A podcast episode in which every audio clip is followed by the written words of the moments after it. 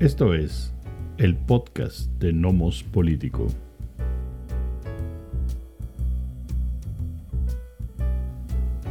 Tercer episodio de 2024. Echando luces en tiempos de reformas y elecciones.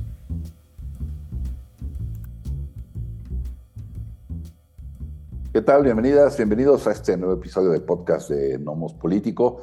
Eh, bueno, pues por esta ocasión, debido a problemas técnicos, solo habrá audio. Regresamos, digamos, a, a cómo inició Nomos. Eh, únicamente habrá audio. Ya esperamos que la próxima ocasión estemos nuevamente con ustedes en, en video. Eh, pero bueno, pues les saludamos. Armando Basurto. Y Miguel Ángel Valenzuela. Eh, bueno, pues la verdad es que desde la semana pasada ha estado pues en los medios eh, las propuestas justamente del presidente Manuel López Obrador para diversas reformas, ¿no? Amando en, diversos aspectos. Em, no todas, pero muchas de ellas sí son, son, son polémicas, generarán mucha, mucha discusión.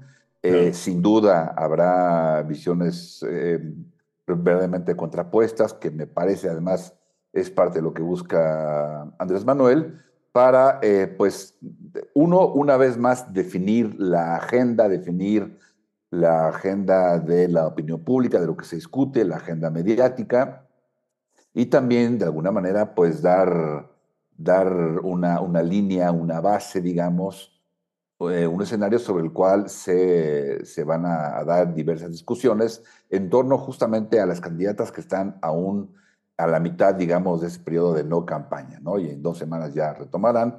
Y entonces, creo que alrededor justamente de, de muchas de esas propuestas, de esas reformas, quieran las discusiones eh, en estos días y también, reitero, cuando empiecen las campañas. Uno podrá eh, simpatizar, creo que con varias de las, de las propuestas que hace con respecto, respecto a la vida animal, con respecto, em, por ejemplo, a, la vivienda para los trabajadores, eh, con respecto a esta cuestión de darle a, que a los indígenas ya sean em, actores, no, perdón, sujetos de derecho, cuando hoy los pueblos y comunidades indígenas están como em, sujetos de interés público. interés público, con, con lo cual el, el, gobierno está obligado, digamos, a, a, velar por ellos, a cuidarlos, a ver por sus intereses. Con este cambio, ahora los pueblos y comunidades podrán tomar decisiones que tengan validez jurídica. Entonces, eso creo que no, no es menor, es algo que ya está firmado con los acuerdos de Sanders Larrainzar de hace ya algunos ayeres pero no se habían concretado. Entonces creo que igual uno puede simpatizar, por supuesto, con esos elementos. Puede simpatizar con cuestiones como em, eh, el retiro, justamente, ¿no? de, los, trabajadores con respecto a que obtengan el 100% del salario base con el cual se jubilan, ¿no? Habiendo por ahí un techo de 16 mil pesos, este, uno creo que puede estar también de acuerdo en cuanto a que, pues, que tengan una vida digna aquellas personas pues, realmente que se retiran, que se, que se jubilan, ¿no? Claro, en muchos aspectos habrá que ver cómo se va a concretar, en este caso, cómo se va a pagar. Habría que, aclararlo. Eh, lo que se ha dicho hasta ahora parece que realmente no alcanzaría, pero bueno, así como ese, otros temas con los que uno puede estar de acuerdo, repito, habrá que discutir y afinar cómo se va a, llevar a cabo, cómo se va a concretar, ¿no? Este, algunas propuestas. Otras, sin duda, son mucho más polémicas eh, y ya ahí habrá quien está o no está de acuerdo. Puede ser la cuestión del fracking, por ejemplo, ¿no? Que habrá quien esté de acuerdo, quien no esté de acuerdo. Eh, las reformas al Poder Judicial, todo esto en torno, por ejemplo, a la elección ¿no? de, ministros, de jueces, em, eh, también la cuestión de los plurinominales, que propone eliminarlos. Y lo que es importante, Amando, es que, eh, pues ahora sí que demos luz en este pequeño esfuerzo que tenemos para aclarar muchas cosas que no se están diciendo en los medios. Una vez más, eh, una vez más, los, eh, los medios están tomando un tema y lo están politizando desde la trinchera, mayormente para atacar al presidente, para atacar al gobierno federal, para atacar a Morena. Eh, habrá también los otros que están defendiendo, aunque son una clara mayoría quienes están criticando. Pero creo que ninguno de los dos casos está verdaderamente explicando muchos asuntos que vale la pena aclarar. Eh, no sé tú cómo la veas, Amando. Sí, así es. Yo creo que hay un problema que hemos este, estado señalando aquí eh, de manera cotidiana, cada vez que nos reunimos a grabar este podcast, lo que, lo que nos, nos em, digamos que nos, nos, congrega, pero también nos irrita, es que em, los espacios públicos, incluyendo las mañaneras, pues no se utilizan de manera más o menos inteligentes, es decir, sí de manera eh, inteligente en el sentido de que pues, el presidente aprovecha para establecer línea y este, casi establecer línea editorial de todo el mundo. y, este, y, marca el paso de la discusión, pero, pero no se está, y, a veces se, se, presenta información, pero no hay una información, hay un intento de informar lo que se hace, pero no lo que, pero no lo que se propone y por qué. Y creo que ese es el problema. Entonces, eh, este tipo de propuestas, que son 20 eh, en total, dos de ellas no son constitucionales, eh, tienen, tienen el, el, problema de que no nos las explicaron. Es decir, no salen a decir, miren, así está hoy en día, queremos modificarla así, este, en términos jurídicos, estas son, eh, digamos, las consecuencias de modificarla, en términos políticos, estas son las consecuencias, y en los casos, por ejemplo, em, de, de, servicios sociales, eh, eh, prebendas sociales, pues este, explicar de dónde va a salir el dinero para pagar. ¿no? Exactamente. Este, yo creo que hay mucha desinformación. Em, no nos centramos hasta muy tarde que efectivamente no eran todas las personas los que iban a recibir el 100% en su retiro, sino solo aquellos que ganaban igual o menos que el promedio este, de los que se retiran, aunque es, cierto, los salarios para el retiro, los salarios bases son muy bajos, entonces yo creo que va a haber una gran cantidad de gente que se beneficie con esta, con esta medida. Está bien, sí, me parece que suena bien, mientras haya dinero para hacerlo, y entonces ahí es donde ya cuesta más trabajo. Exactamente. Eh, un poco esto nos lleva a un debate complejo que no nos vamos a llevar aquí, pero tiene que ver con el crecimiento del Estado moderno como un Estado proveedor, no solamente que reconoce derechos, sino que tiene que proveer por los derechos, ¿no? Entonces, eh, no, pues todo el mundo tiene derecho a, a, una vivienda digna, ¿no? Ah, bueno, pues deme Estado, deme, deme mi vivienda digna. Si no, tú tienes derecho. Exacto. O sea, no, tú tienes derecho, no quiere decir que yo te tenga que dar. Exactamente. Entonces, este, nuestro Estado, el, el, eso, así no funciona en todos lados, pero el Estado eh, eh, moderno, benefactor, este, al que entramos por ahí de los años 20, 30, eh, 40 en, en, en, Occidente, digamos, y nos podemos contar como parte de Occidente, este, ha generado esta idea. Tendría que haber una explicación mucho más clara. Eh, hay otros em, elementos interesantes que habría que pensar, como el asunto de la elección este, de los jueces, eso lo podemos platicar después con más detalle en otro, en otro, episodio, para explicar cómo funciona en otros, en otros países, qué jueces sí y qué jueces no se, este, se eligen, cómo funciona, un poco para, este, pues para sacar un poco la nariz del, de la botellita y poder ver alrededor del mundo, a ver cómo funciona en otros lados, ¿no? Este, entonces, yo creo que estos temas hay que tomárselos con calma. Se, se están aprobando, me parece, el, digamos, proceso de parlamento abierto, em, que no sé si va a ser muy parlamento abierto, pero bueno, va a haber un intento de hacer esto que es necesario, que es eh, explicar y poner sobre la mesa, eh, promover un debate sobre los temas de la reforma.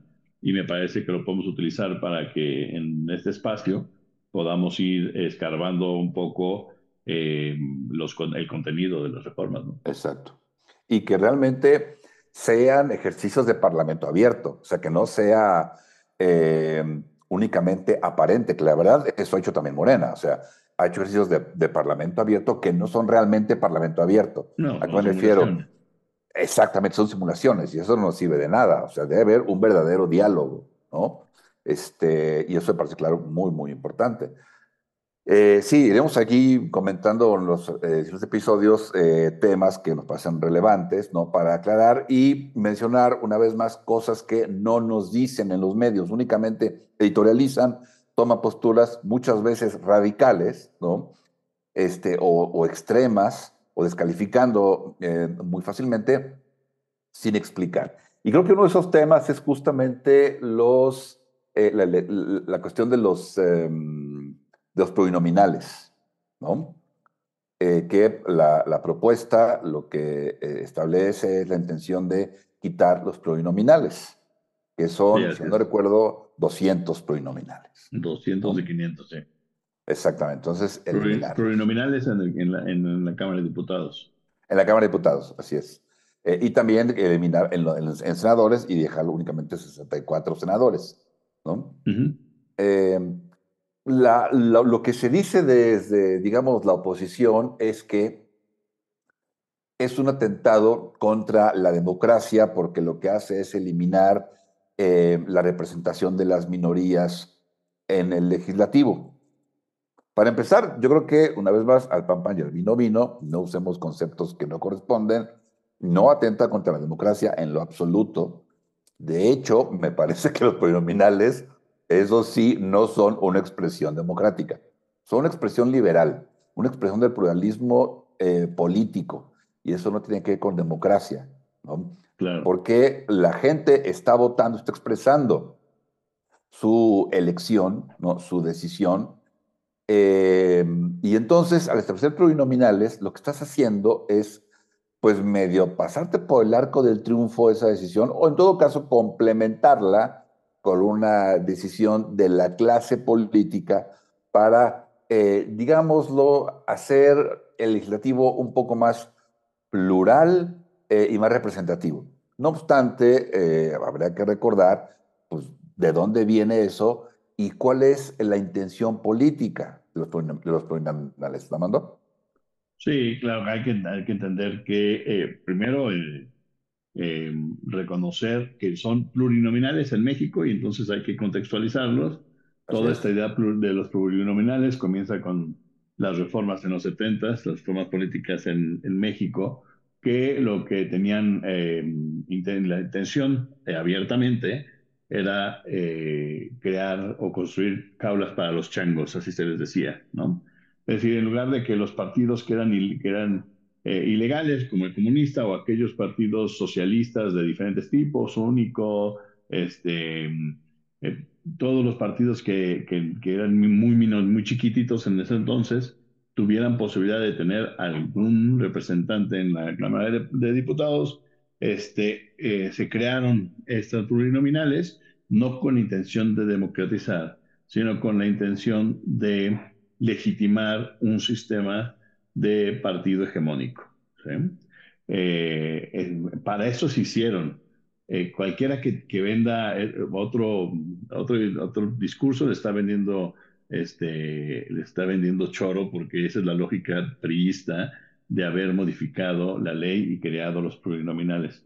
Ahora, los plurinominales tienen un problema fundamental, que es que la idea es darle espacio a las minorías que son, eh, digamos, excluidas, perdón, no las minorías, a los partidos minoritarios, ¿eh? no a las minorías, que las minorías van a seguir quedando excluidas, no importa cómo le movamos en realidad, pero este, los partidos minoritarios quedan este, excluidos porque eh, si no ganan ningún puesto de representación directa en un distrito.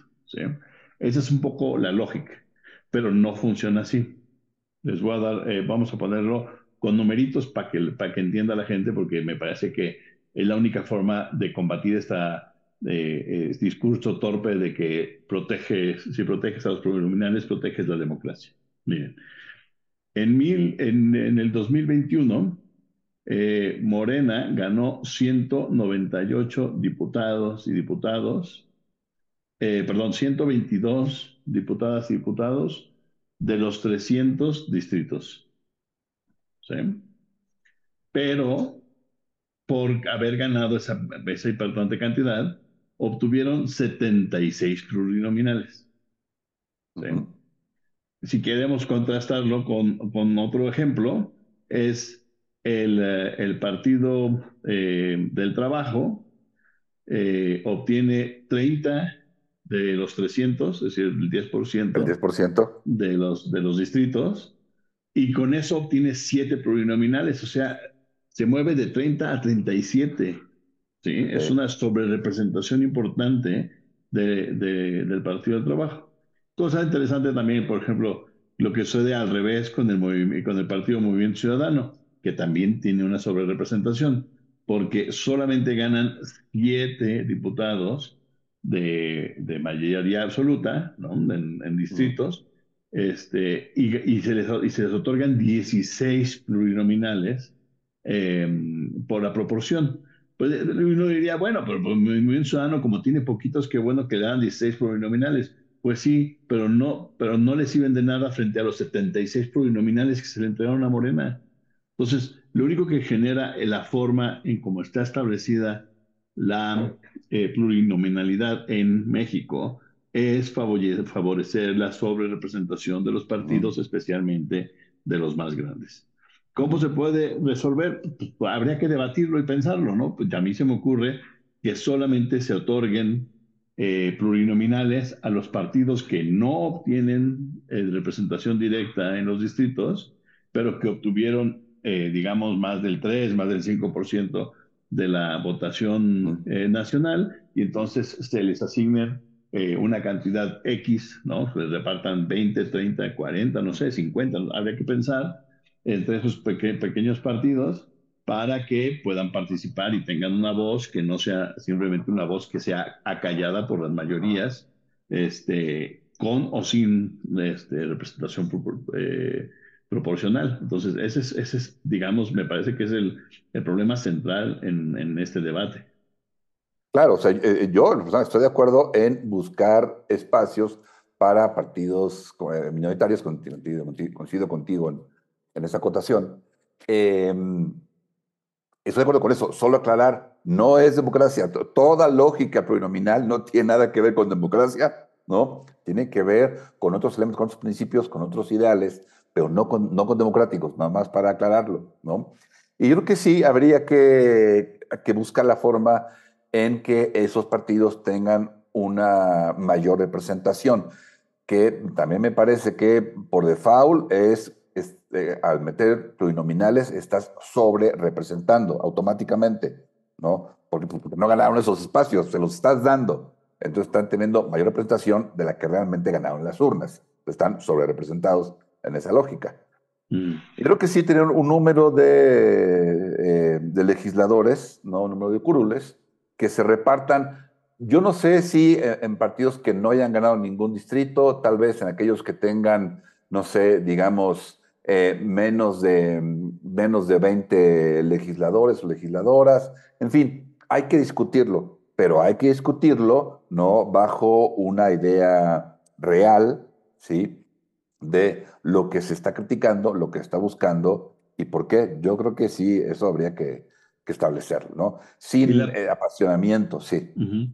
Y la plurinominalidad no, no, este, no garantiza ni más democracia, ni más... Claro. Eh, eh, ni más, digamos, no. perfil liberal en un sistema.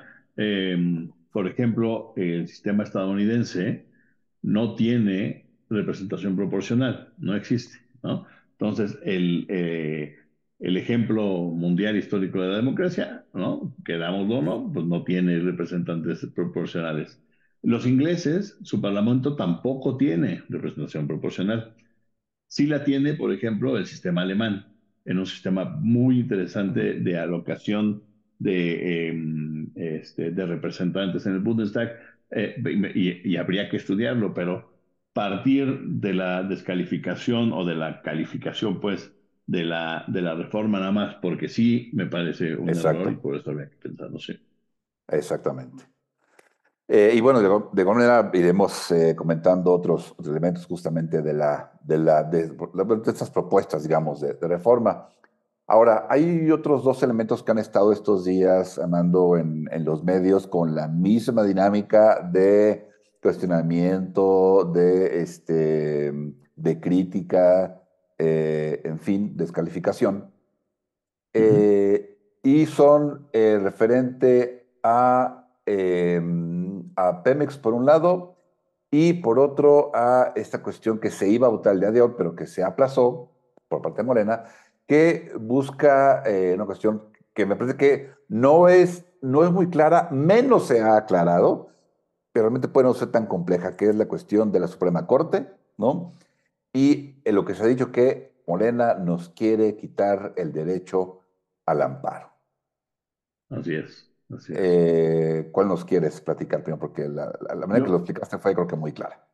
Creo que la creo que el asunto del, de modificar eh, los límites del, digamos, el, como límite al amparo que están, que están estableciendo, me parece que es muy importante atenderlo. O sea, eh, se está presentando, aunque, aunque en realidad se detuvo, una propuesta para modificar el marco legal a manera de que si una ley llega a la Suprema Corte, al Pleno de la Suprema Corte, para revisar su constitucionalidad y no se declara inconstitucional, en ese momento ya no puede haber amparos o los otros amparos se tienen que ser, de ser desistidos o, tienen que dejar de funcionar este, eh,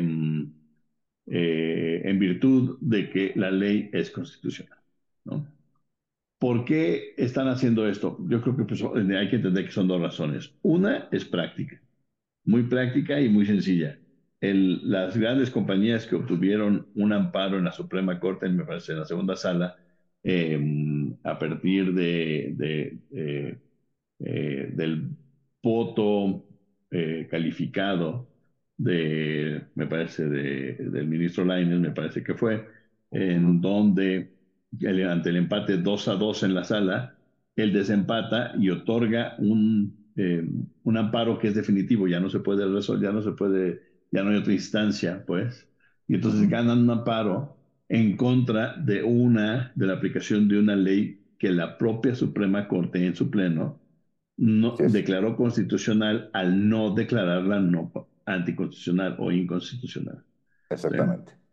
Em, entonces, por supuesto, la intención es evitar que vuelva a suceder eso, porque implica que ciertos intereses, hoy unos, mañana otros, puedan, a partir de la segunda, eh, eh, de la segunda sala, eh, sobrepasar la autoridad no solamente de la Cámara de Diputados, de la Cámara de Senadores, del presidente y de la propia Suprema Corte en, pleno. En pleno. Este, y con dos votos puedan otorgarle a intereses específicos amparos eh, que beneficien, pues, literalmente a sus intereses. Ese, es en términos reales. Lo que había que debatir es la otra parte, ¿no? Es decir, bueno, eso pasó, pero pensemos la otra parte. Más allá de que eso haya sucedido, el, lo que pasó nos da un ejemplo del problema que, en el que estamos metidos por, esa legisla por la forma en cómo está hecho.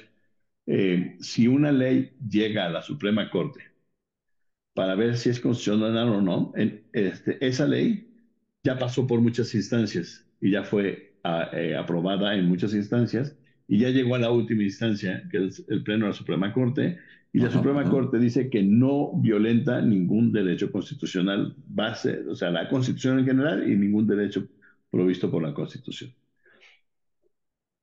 Si es así, tiene, te parece tener sentido que no te puedas amparar ante esa ley porque no hay autoridad superior a esa ley. Así es, así es. A la ley constitucional, pues, ¿no? Y como esa ley no violenta ninguno de mis derechos, pues nadie me puede amparar frente a ella, porque no me pueden amparar frente al abuso de que no me estén respetando un derecho que no existe. A menos que creamos que me lo concede Dios, pues no hay manera de que alguien más me lo conceda. ¿sí? Entonces no hay forma de ampararme frente a una ley que ya se declaró constitucional o que no o que no se declaró inconstitucional. Em, me parece que es, me parece que tiene sentido, porque en términos reales lo que estamos dándole es demasiado poder a dos ministros por encima de todo el sistema político y legal de, en México. Ahora, lo que nos van a decir es, ah, lo que quieren hacer es abusar de aquí del asunto, porque si, si, si, en el, si en el Pleno no se consiguen suficientes votos, o sea, ocho votos, este, resulta que cuatro pueden hacer que una ley no sea declarada inconstitucional. Pues sí, pero así funciona usualmente en la democracia liberal. Se necesitan mayorías eh, calificadas en todos lados para modificar cosas que tienen que ver o, declarar cosas inconstitucionales o reformas constitucionales. Usualmente requieres mayorías calificadas en diputados, en senadores, en de las, de las cámaras locales. Este, pues también esta es una, una, una mayoría calificada en, el, eh, el, Poder Judicial, sí, en la Suprema Corte, para eh, declarar algo inconstitucional. ¿No? Ahora, si no alcanzaste los votos, pues no alcanzaste los votos. Y si no, y si no se vuelve inconstitucional, no se declara inconstitucional, pues no deberías poder amparar a nadie de esa, por esa ley. Ahora, hoy sí se puede, ¿eh? y entonces ya estamos metidos en el menjurje más político, ¿no? Más complicado, porque ahora resulta que este, hacer el debate pareciera estar a favor de unos intereses o de otros. Y ese, y ese creo que es el problema, pero aún así yo creo que tendría que haber un debate serio sobre cuál es la base sobre la que dos ministros en la segunda sala pueden pasar por encima de legislaciones que ya pasaron por la verdadera representación eh, eh, de la nación en términos civiles, que es la de diputados, de la representación de la federación, que son los senadores, los senadores, y que ya pasó por la Suprema Corte en pleno diciendo que no, que esa ley no es inconstitucional, sobre qué base estos dos sujetos, sujetas, no importa, este, podrían superseer o, o sea, frenar una, una legislación otorgando un amparo. ¿no? El amparo, este, lo platicábamos, este, el amparo es una, es un este, nos, nos llenamos la boca diciendo, ay, no, y México lo inventó y lo creó. Pues sí, pero ha sido un desastre por décadas donde el amparo no solamente sirve para defender al individuo frente a abusos eh, de la autoridad, ¿no? Sino para, pues, para buscar recovecos legales y judiciales este, para criminales, para decirlo claramente, ¿no? Sí, sí, este, Y entonces así ha funcionado, pero en este caso, más allá de hablar completamente del amparo, que por cierto, nadie nos quita el derecho al amparo, Exacto. A menos que sea solo una ley que llegó hasta la, hasta la instancia donde no se declaró inconstitucional, ¿eh? Claro. Ustedes siguen teniendo derecho a ampararse por cualquier babosada, como cualquier rufián que, está, que llega a un, a un juzgado con un amparo, pues así, todos vamos a tener ese lo hacen, derecho. Y que lo hacen consuetudinariamente. Así es, todos los días, ¿no? Este, yo el amparo ahí está. muchos jueces lo que se dedican es a vender amparos, ¿no? Es obvio que así funciona. Este, y esto, em, eh, y esto es, eh, habría que debatirlo en otra instancia, pero lo que es cierto es que la legislación que se propone, por lo que se ha presentado incluso por los dos lados, no implica cancelar la posibilidad de tener ese amparo. Otra vez, cancelar la posibilidad de obtenerlo sobre una ley sobre la aplicación de una ley que es constitucional. Que ya dictaminó el Pleno de la Suprema Corte. Ese es el punto. Así es. O sea, ya, ya, se, agotaron las instancias. Exacto. Todas. O sea, es decir, es decir, entonces, si ya se dictaminó que no es inconstitucional, entonces no hay, eh, no, no, no, tendría cabida un, un amparo. E, eso es. Así, así lo están poniendo. En términos, claro. digamos, eh, teóricos así es la idea, por supuesto prácticos tiene la otra implicación que decíamos, pero teóricos esa es la, y entonces habría que debatir si eso queremos seguir teniendo. Claro, ahora el problema, una vez más, es que se politiza, ¿no? Y entonces no se explica claramente, de ninguno de los dos lados, hay que decirlo, ninguno lo explica muy claramente que digamos, ¿sí? este, y, y, también con con una intención política y, ¿por qué no, electoral, ¿no?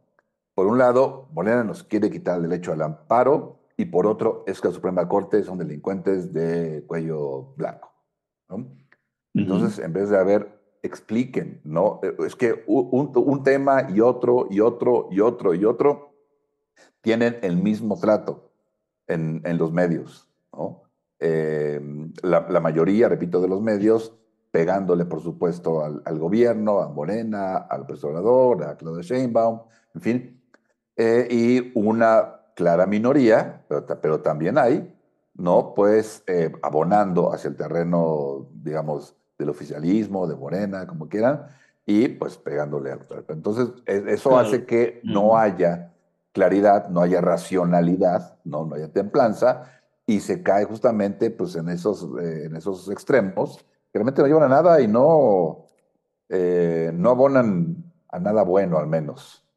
Pues eh, yo, para mí el problema fundamental es eh, un poco el menosprecio este, a la inteligencia del mexicano promedio, digamos, ¿no? Es decir, ¿para qué le explicamos? ¿Por qué, ¿Para qué generamos una explicación racional y razonable si estos tontos no lo van a entender, ¿no? Son demasiados sonsos. Entonces, pues nada más uno o general o, o, o haz las propuestas que quieras y, y soportalas bajo un esquema ideológico, ¿no? Uh -huh. O del otro lado simplemente haz propaganda opuesta al gobierno y di la cantidad de sandeces que puedas para criticar al gobierno sin dar una explicación clara, este, en donde tengas chances de debatir con otros que no defiendan la posición del gobierno, sino que pues, piensen un poquito más claro. sobre, sobre, críticamente, sobre, sobre las propuestas, ¿no? Pero este, lo que no, no, no, tenemos ese, no tenemos ese equilibrio y ninguna de las dos partes, me parece, reconoce que la gente común puede, hay, hay gente que le puede interesar y a la que no, ese es un problema claro. distinto. Claro. Pero tú tendrías que asumir que tu obligación es que todas y todos tengan la información suficiente para que decidan por sí mismos si quieren un, su, su, opinión con respecto a un punto. Y me claro. parece que esto tendría que ser sí, eh, presentado. ¿no? Sí, y, y, otro tema que ha tenido pues, el, el, mismo, el mismo trato, ¿no? Es justamente lo concerniente a esta suerte de, eh, de eh, condonación de impuestos, vamos a llamarle así, por parte del gobierno eh, a Pemex, ¿no? Claro que también ha generado una serie de, de críticas, señalamientos eh, y, y, toda esta, esta, esta cuestión de, bueno, si a, si a Pemex le perdonan los impuestos, pues ¿por qué? Porque a mí no, porque a otras empresas no, este, en fin, ¿no? Cuando una vez más no se está explicando claramente eh, y también puede que haya ahí una falta de ejercicio de, de razonamiento, de análisis, de, de, de muchas personas, ¿no? Para entender mejor qué, qué onda con esta cuestión de, este, de los de impuestos y Pemex, que también tiene que ver con otro elemento que es, digamos, Vox Populi, eh, que es, pues es que Pemex está quebrada. Entonces le tienen que, eh, le tienen que, le que, que meter dinero. Exactamente, porque pues, está quebrada, ¿no? No es productiva. Eh, y entonces, bueno, pues, por eso es que le condonan la cuestión de los impuestos, ¿no? Para, para mantenerla este, en viva, aunque sea con respirador. Claro. Sí, es un, eh, es un problema que es eh, además un problema complicado de, de, de, de, explicar y de entender, ¿no? Es decir, eh, sí requiere de pronto cierto ciertos tecnicismos, pero hay que, hay, pero sí hay que dejar muy claras y, digamos, cruzadas las T's y con los puntos las I's, porque si no partimos de esas bases, no podemos, este, digamos, brincar al, al otro análisis sobre qué hacer con una empresa como Pemex, ¿no?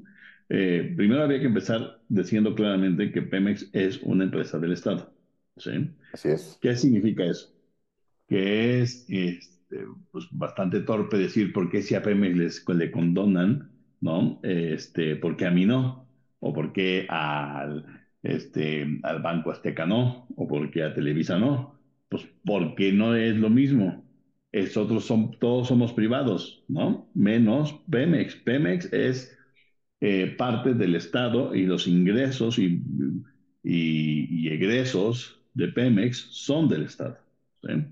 Eh, entonces, eso es lo primero que habría que, que entender. Ahora, uh -huh. ¿por qué le condonarías, eh, digamos, el impuesto, ¿no? Este, que es como el ingreso compartido, se le llama algo así, a Pemex eh, porque el gobierno mexicano le quita dinero todos los años, todo, todo el tiempo, todos los meses le quita dinero a Pemex. Este, a veces mucho, a veces menos, pero siempre le quita dinero a Pemex. Si ustedes revisan este, eh, las finanzas de Pemex, Pemex puede estar en, en jauja o puede estar en crisis, pero siempre le quita el dinero al gobierno mexicano. ¿Por qué? Porque él, eh, está controlado eh, eh, por Hacienda. ¿sí? Hacienda controla financiera, financieramente Pemex. Um, en algún momento, hasta este sexenio, se le cobraba más del 60% de sus ingresos. A ninguna otra compañía o individuo se le cobran esas cantidades. Este, este gobierno lo ha reducido hasta más o menos 35%. Eh, para tratar de darle liquidez, porque la intención de los gobiernos anteriores había sido este, matar de inanición a Pemex, ¿no? ¿Cómo lo estuvieron haciendo? Pues es un plan fraguado muy interesante que tiene que ver con, eh, con la factura petrolera originalmente, en 94-95, que, este, que viéndose en, viéndonos los mexicanos en un problema de crisis financiera importante, decidimos eh, pedirle dinero al gobierno estadounidense y la única manera de que nos prestara era pues poner de garantía algo importante y se puso de garantía la factura petrolera este, y nos, nos dieron dinero, subsanamos el problema más o menos, ¿no? Volvimos deuda privada pública este, y alcanzamos a flotar y cuando flotamos nos regresaron la, la garantía y la, y la gente en el gobierno dijo, mira, a nosotros no nos presta, pero a Pemex sí, ¿no? Y entonces para 1999 tenían 12 mil millones de dólares en, eh, en, deuda y dijeron, mira, podemos pedir prestado sin endeudarnos nosotros, ¿no? Entonces, a ver, Pemex ve y presta y después, perdón, pide prestado y pásame el dinero a mí, a Hacienda, y yo me lo gasto en otra cosa, ya sea en educación, en salud o en darle a mis cuates y a mi partido, ¿no? Eh, o arrebármelo en mi persona. En 2006 le metieron 51, o sea, ascendió a 51 mil millones de dólares en 2012 a 58 mil millones de dólares y en 2018 a 103 mil millones de dólares. Debe de quedar claro, Pemex no vio ese dinero aplicado a sí mismo. Exacto. Todo ese dinero se lo, se lo robó la federación ¿sí? para usarlo en otras cosas, digamos, eh, obra pública, eh, programas sociales o eh, estafas maestras en, en algún lado quedó ese dinero. Pero es obvio que ese dinero no se utilizó en Pemex. No se reinvirtió exactamente. No, por supuesto, porque encontraron que era una gallina de oro a la que, mientras trataban de matar de inanición, podía, podían sobreordeñarla, ¿no? Este, porque después la declaras en quiebra y pues hay que hagan lo que quieran los acreedores, ¿no? Entonces, este, lo, que, lo que acabaron haciendo es eh, casi matando, este, eh, aniquilando a Pemex este gobierno llega y trata este, de recuperarlo, para bien o para mal, tarde o no, intenta recuperarlo y Pemex requiere de liquidez. Entonces, lo que ha pasado esta vez es que eh, Hacienda hace unos días dijo, no le voy a cobrar a Pemex, no, lo que me tiene que dar eh, de esa partida de esos, de, setenta y tantos por ciento que me tiene que dar eh, del último trimestre del 2023 y enero. Y entonces la gente dice, ay, ya ven, ¿cómo le seguimos dando a Pemex? No, no le seguimos dando. Lo único que le estamos haciendo es no, eh, no seguir ordeñándolo. ¿no? no le quitamos, claro. Sí, claro. Si, si Pemex tiene 10 tetillas para ordeñarla, pues nada más dijo el gobierno, ay, pues déjame, te voy a dejar de ordeñar de una tetilla, tantito, ¿no? Es lo único que hicimos. No, nadie le está dando dinero a Pemex. Pemex nunca recibe dinero nuestro, ni mío, ni tuyo, ni del señor Salinas Pliego, ni de nadie. Pemex siempre entrega dinero. Así es. ¿Ok? Pemex nunca recibe dinero del mexicano común, jamás. Siempre ha entregado más de lo que recibe, en todo caso, pero otra vez, más, entregado más de lo que recibe es, mentira. Entregado más de lo que le ha dejado de entregar, porque lo único que hacemos es no, recibe, no cobrar. Entonces, lo que están haciendo ahora es darle un poco de respiro a Pemex para que pueda este, pagar sus deudas este año.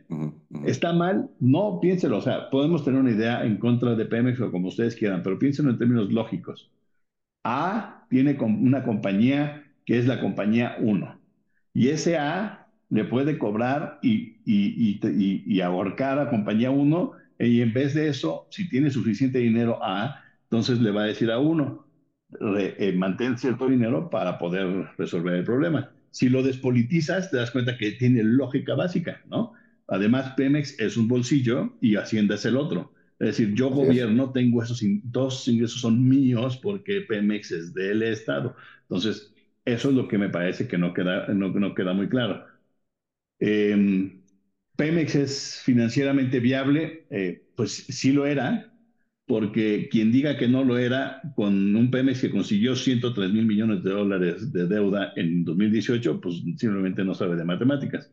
Es lógico que Pemex tiene que tener una muy buena calificación internacional para poderse endeudar todo lo que se endeudó. No, no funciona, no, no funciona porque le quitaron todo ese dinero. Si esos 130 mil millones de dólares se hubieran invertido en Pemex, sería una empresa grandota. Hoy no es una, es una empresa en, este, en pedazos porque se le quitó, el, se, se, le endeudó y no se le entregó ese para generar nuevos activos y nuevas inversiones y nuevas alianzas. Entonces, eh, me parece que es importante, más allá de que pensemos si Pemex eh, es el futuro, si había que deshacerlo y demás, es no caer en la trampa sonsa, simplona de este asunto de criticar nada más porque el gobierno este, le dio de nuestro dinero, no nuestro, nuestro dinero, ni de ustedes, ni mío, ni nadie. Es un dinero que la empresa, empresa, ni siquiera necesariamente los trabajadores, esa empresa generó a partir de la extracción, la transformación y la venta ¿no? de, de energéticos. Y lo que está haciendo el gobierno es, no me pagues. Otra vez, no es lo mismo que no cobrarle a cualquier otra empresa privada, porque significa que yo no me hiero a mí mismo yo no me cerceno a mí mismo al cobrarme a mí mismo esa cantidad que yo me impuse a mí mismo. ¿no? Yo le impuse a mi pierna derecha que tenía que pagar impuesto para que mi pierna izquierda funcionara. Bueno, pues le voy a decir tres meses que no lo haga. ¿no? así funciona. ¿no? Eh, esa es tampoco la lógica sobre, sobre lo que está sucediendo. Y hay una, eh, grandes especialistas, yo vi gente con grandes estudios harvardianos y demás, diciendo una cantidad de sandeces sobre, sobre esto, que no, lo que dice, lo único que dice es la empresa del Estado, porque dice, no, esto refleja que, que esa empresa no ha servido en muchos años y no sigue sin, y sigue sin servir. No, lo que significa es que esa empresa que es del Estado, podríamos decir de todos, pero no es de todas y todos, es del Estado, es del, el gobierno la administra, el gobierno administra una empresa que tiene necesidad de liquidez, y simplemente le va a dejar de, cobrar unos meses para que obtenga liquidez y se fortalezca y genere más dinero para el futuro. Esa es un poco la lógica, ¿no? No le está entregando dinero ni del señor Slim ni mío a, Pemex. Eso queda clarito. Claro, sobre todo eh, la cuestión aquí es que hay, se aprovecha esto una vez más para, eh, para golpear, para atacar, digamos, un, un modelo ¿no? Que, pretende de una u otra manera, eh, una vez más, igual, ¿de acuerdo o no? Pero sí pretende fortalecer al Estado. Cuando tenemos muchos años, ¿no? teníamos, no sé, 40 años o más o menos, este, que la lógica era desmantelar al Estado, debilitar al Estado, este, eh, que el Estado deje intervenir o tener presencia en muchos ámbitos, y ahora se quiere fortalecer al Estado. ¿no? Y entonces sí, hay mucha gente que está completamente en contra de eso, más allá de Pemex en particular, una cuestión de eh, hay que seguir desmantelando al Estado, ¿no? Eh, y entonces una lógica es, porque igual con Pemex se hizo con muchas cosas. El Estado no opera, el Estado no es eficiente, el Estado este, no es productivo, cuando muchas veces lo que hay es una mala administración. Eso ni quien, ni, ni quien lo discuta, ¿no? Hay una mala administración. Eh, porque hay, justamente, se ordeña, hay corrupción, se ve como el negocio eh, del partido, familiar, etcétera. No quiere decir que, que, la idea o que el negocio no sea productivo no funcione. Quiere decir que hay malos manejos y no es lo mismo. ¿no? Entonces, una vez se, se, usa como argumento de, no, es que nunca no ha servido, está quebrado, no tiene caso, no sé qué. Este, y es, repito, una forma más de atacar a este modelo, ¿no? Que, eh, pues sí, no creo que sea autoritario, ¿no? Sí busca mayorías, obviamente, pero sí está tendiendo a eh, fortalecer al Estado y regresar al, Estado como un, pues un eje, digamos, rector de muchos ámbitos eh, de la vida nacional. ¿no? Claro, claro, y además habría que nada más aclarar también otro elemento que me parece importante porque las sensaciones, oigan, pero si no le cobran a Pemex, pues nos vamos a quedar sin dinero, ¿no? O sea, qué mal que no estemos teniendo sus ingresos. Eh, sí, pero ah, eh, hay que entender que ese movimiento es, es posible en un eh, gobierno que se ha dedicado a gastar mucho dinero en infraestructura y demás. A veces podríamos decir que se ha, gastado de más en infraestructura y demás, probablemente, pero lo puede, se puede hacer esto hoy porque llevamos establecido, y esto lo ha, anunciado este, Hacienda y, ha sido eh, evidente, ha estado en las noticias, pero cuando presenta esta otra noticia a los sonsos que son, se dicen periodistas, pero son presentadores, no mandan noticias, este, Se les olvida que hace unos días, hace unos meses dijeron que Hacienda y el SAT declaran que se ha establecido un récord de ingresos por en forma de impuestos, ¿no? Nuestra recaudación ha crecido y por lo tanto, entonces cuando tú tienes una cantidad importante de recaudación, te puedes dar chance de decir, a ver, ya tengo recaudación, entonces a mi empresa le voy a dar un respiro para fortalecerla, ¿no? Podemos estar de acuerdo o no, pero no, pero eso no significa que le estén dando dinero ni de ustedes, ni que estemos, ni que el erario deje de recibir un dinero y nos vaya a asfixiar el erario, ni nada. Entonces, me parece que, que, es importante. Además, hay de dos, cuando pasan estas cosas, hay de dos con la compañía. O la endeudas otra vez, ¿sí? o le das un respiro desde el Estado. Y como es una compañía del Estado, como todas las compañías del Estado, las nórdicas, este, Petrobras, que es parcialmente del Estado, todas reciben respiros, así funciona. Este, el problema no es la compañía, el problema es más bien la administración como es tú, no es el modelo de negocios, es la administración de Pemex y del gobierno federal, pero el problema eh, en este caso eres tú, soy yo, somos nosotros, si nos vamos de bruces con la presentación de las noticias en ese sentido, porque es una presentación torpe de lo que está sucediendo en realidad. Así es. Eh, y bueno, eh, pues Amando, por, por hoy nos, nos despedimos. Así es, así es. Eh, reiteramos que ya esperemos volver ya en, la, en el formato de video el próximo episodio de Nomos Político. Estén atentas, estén atentos a las noticias, pero sí traten de de rascarle un poco más, de cuestionar, eh, de tratar de ir, ir, viendo, ir averiguando los porqués muchas veces, eh, más allá de las editoriales de uno u otro medio. Es muy, muy importante. Eh, nos despedimos, Amando. Claro, sí, aquí este, nos vemos, escuchamos la próxima vez. Cualquier cosa, ya saben, escríbanos por nuestra, especialmente por Facebook, ahí es donde estamos más presentes y nos vemos la próxima. Que estén muy bien. Hasta luego. Esto fue Nomos Político.